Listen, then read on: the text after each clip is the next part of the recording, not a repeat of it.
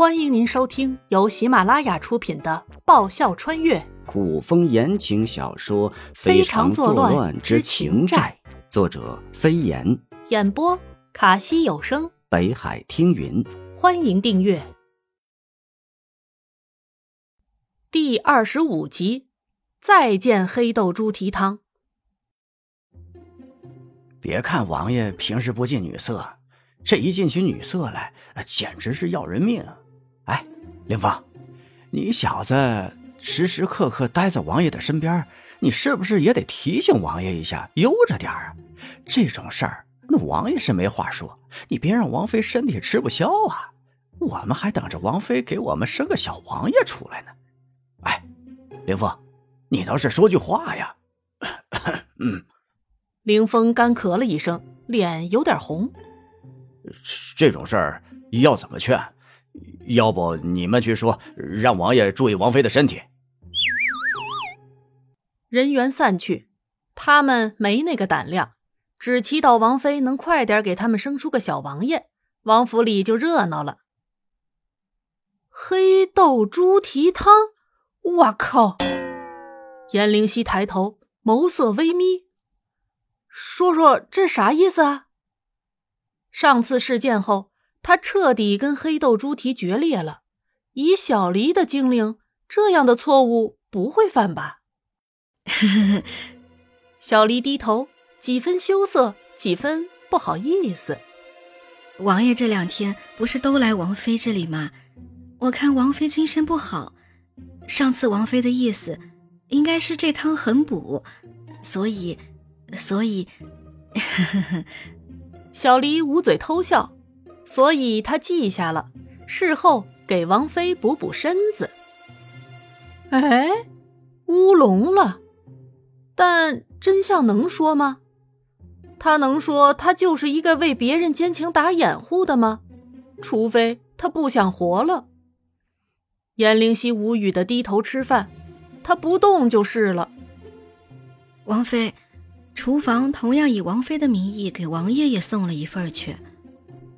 小黎喜滋滋的说着：“上次送去，好像王爷很生气，一桌饭菜都没动。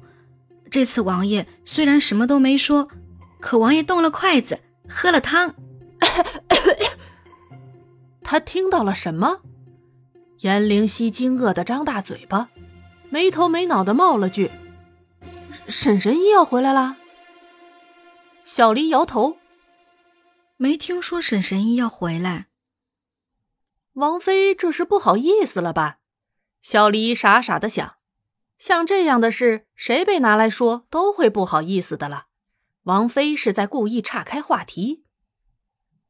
丫头，以后找男人，身体虽然很重要，但也要找个柔和点的，线条肌肉太硬，练过头的不好。颜灵犀经验之谈，抱着硌得慌。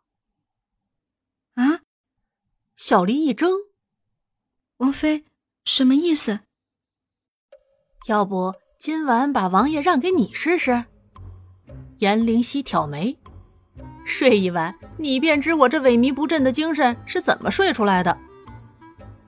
王妃，小黎膝盖一软，跪在地上，脸色唰的苍白。王妃，奴婢奴婢不敢了。他不就是想让别人设身处地的感受感受自己的遭遇吗？至于吗？颜灵犀欠身去扶跪在地上的小黎，玩笑而已，玩笑而已。脑袋一热，忘了自己跑什么年代来了。王妃，奴婢，奴婢。小黎跪地不起，带着哭腔。她也是女人，怎么就没那么多眼泪了？颜灵犀好一番哄，才将小黎从地上拉了起来。晚上，慕容易又来了。颜灵犀看了看床，然后看了看慕容易，试探着问：“嗯，沈神医什么时候回来？”“嗯，大概还要等几天吧。”慕容王爷瞎忽悠。“那你可要对人家温柔点儿。”颜灵犀提醒。还有那个，要悠着点不然又把人家吓跑了。嗯，难得慕容王爷从善如流的点点头。妍妍说的是，要温柔。颜灵犀认命的爬上床，在床里边躺好。小黎说了，不是他自己回来的，是慕容逸将他抱回来的，点了他的穴道，所以他不知道。慕容逸上床，放下纱幔时，顺便挥出一掌灭了烛火。颜灵犀不免感叹：武功用起来就是方便。屋内很静，静的只能听见俩人的呼吸声。颜灵犀睡不着，腰酸背痛的症状一天下来无缓解，他控制不住的在床上翻来覆去，扭来扭去。睡不着。黑暗中，慕容逸的声音响起：“嗯。”应付的应了一声。那，不如我们做点什么？是该做点什么。比如说。期待某女觉悟。睡觉，果然觉悟很高。颜灵犀识时务的闭上眼睛，极尽全力的控制住自己，开始一遍一遍的默数绵羊，自我催眠。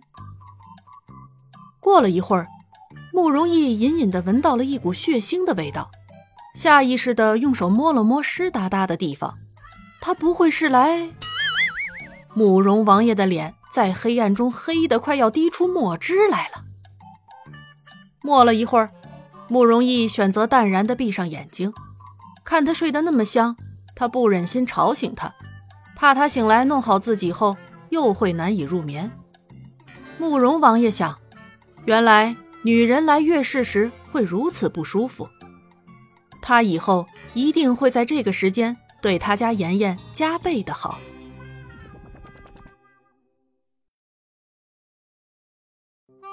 本集播讲完毕，感谢您的收听。喜欢的话，请支持一下主播，动动你可爱的手指，点击订阅及五星好评哦，么么哒！更多精彩，下集继续。